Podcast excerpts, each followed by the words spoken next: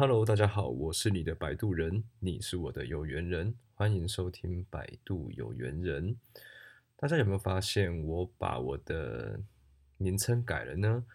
呃，以前叫做百度有情人，那我现在把它改成百度有缘人。好久没有更新了，各位有想念我吗？最近遇到一些朋友都会不约而同的问我说，怎么都没有在更新了，怎么呃没有在百度人了？甚至还特别来密我说，你再不更新，我就要退你追踪喽。其实这是有原因的，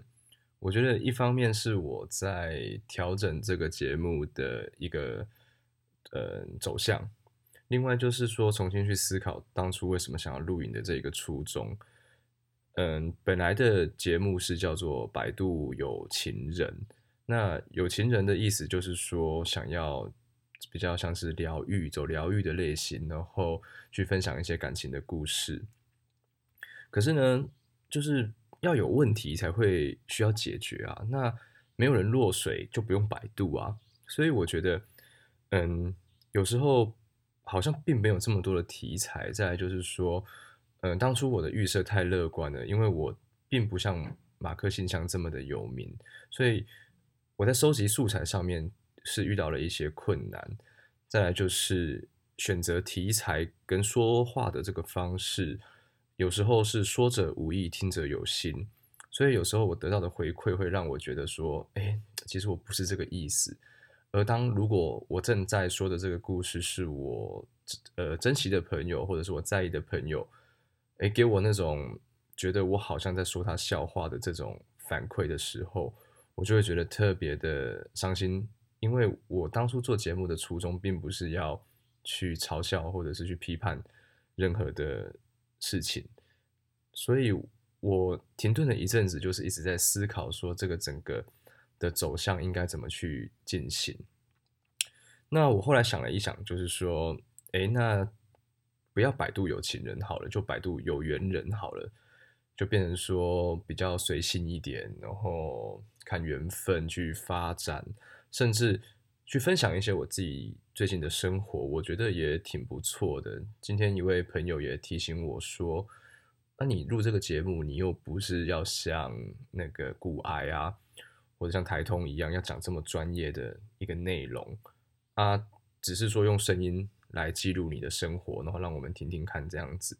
嗯，我觉得他说的其实也蛮有道理的。我讲的太专业，反而好像。失去了这个节目的初衷，而专业的部分就应该去留给古埃他们去讲。要是古埃跑来讲感情类型的节目，或者是分享他每天的生活跟心情，那可能就没有人会听他的节目了。但这同时也让我思考一件事情，就是我有没有必要把生活中琐琐碎碎的事情都分享在这个公开的平台上面？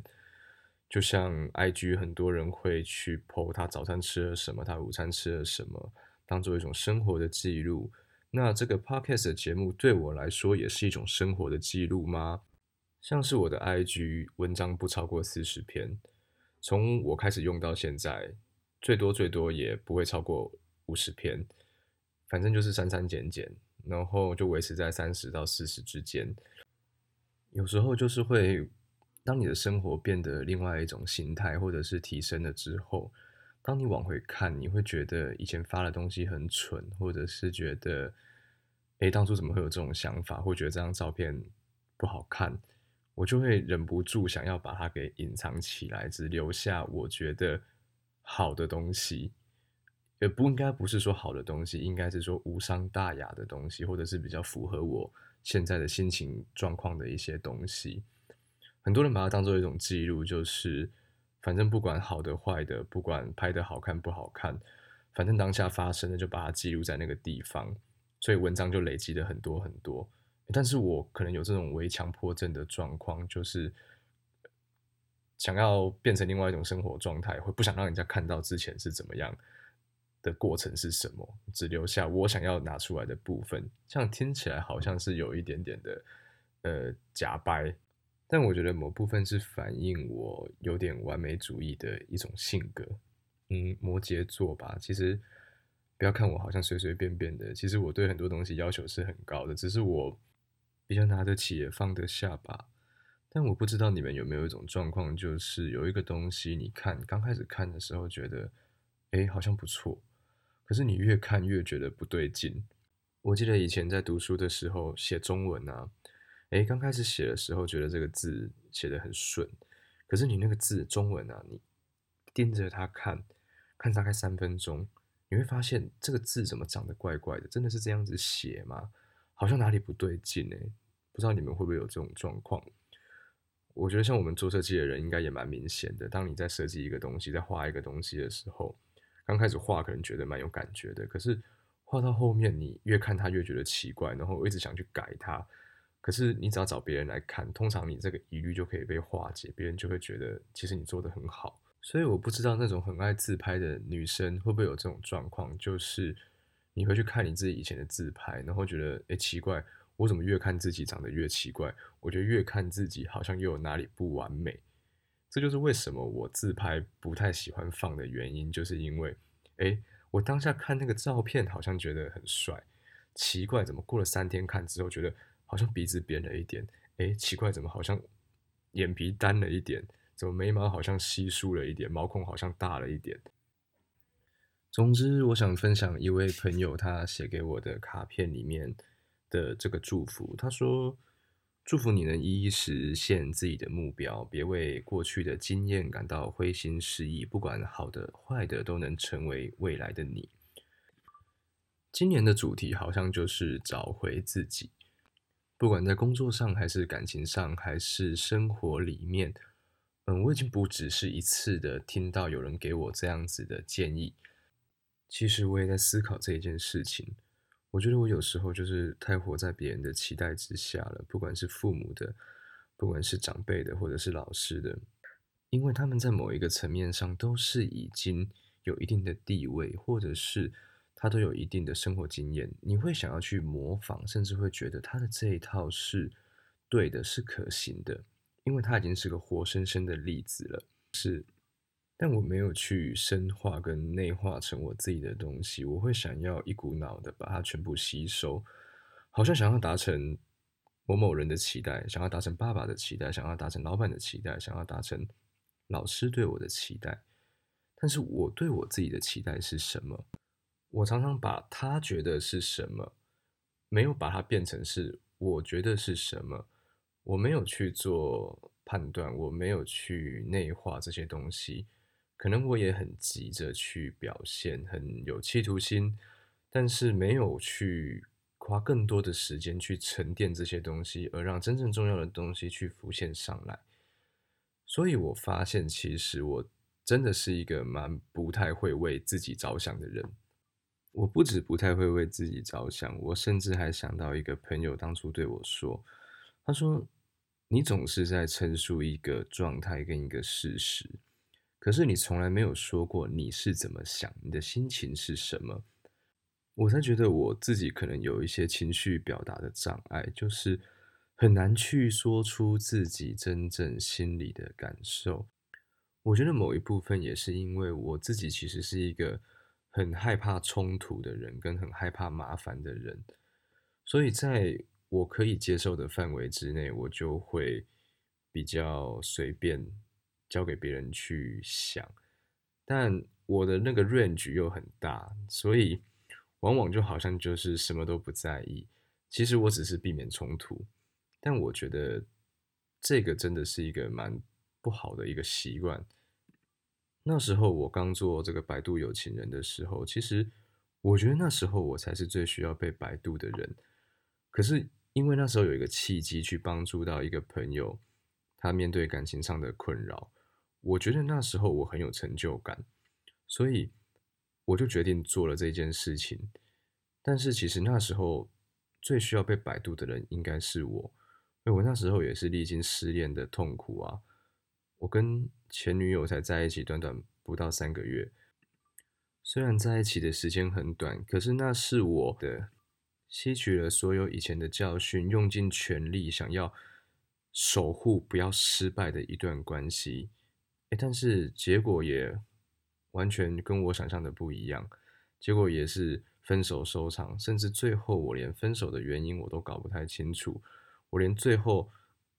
谈的机会都没有，哎，那是很痛苦的。就是你从那个很混乱的、绝望的状态当中，慢慢把自己站立起来，然后决定去付出，把以前的错误的经验去堵在这段关系当中，去找到一种自对于自己自信的一种途径跟一种肯定，对自己。哎，但是。很快就崩解了，就又是从好不容易往上爬，然后又啵啵啵啵啵啵又滚到了山下的那种感觉。所以，为什么那那一段其实很短暂，但是对我来说这么的刻骨铭心，就是因为我觉得我那时候是准备好的，我觉得我甚至那时候是拿出了我所有的勇气去面对这一段感情，但是跟我想象的完全不一样，我以为。我这么的谨慎，我这么的小心翼翼的呵护，它就应该会是我期待所预设的结局，但是完全没有，甚至最后是我认为是一种很不负责任的结束关系，就是不闻不问。我一直想要跟他沟通，想要去了解他怎么会这样子想，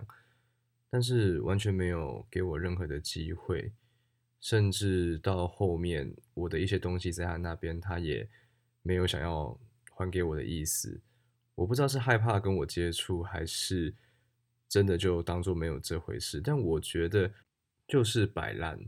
你说我现在会很在意到底是什么原因吗？老实说，完全不会。我现在的心态就是像一个人死掉了一样，哎，不管他是病死的、老死的、饿死的、怎么死的，那已经不重要了。我只在乎那个最后的结局，就是啊，他已经死了。我相信每个人在遇到这种状况，都要花一些时间去消化，然后去排解。因为那你遇到那种状况，你自己一定很难去想开。可是那时候，我只想用百度有情人的方式去让自己暂时忘掉这些东西。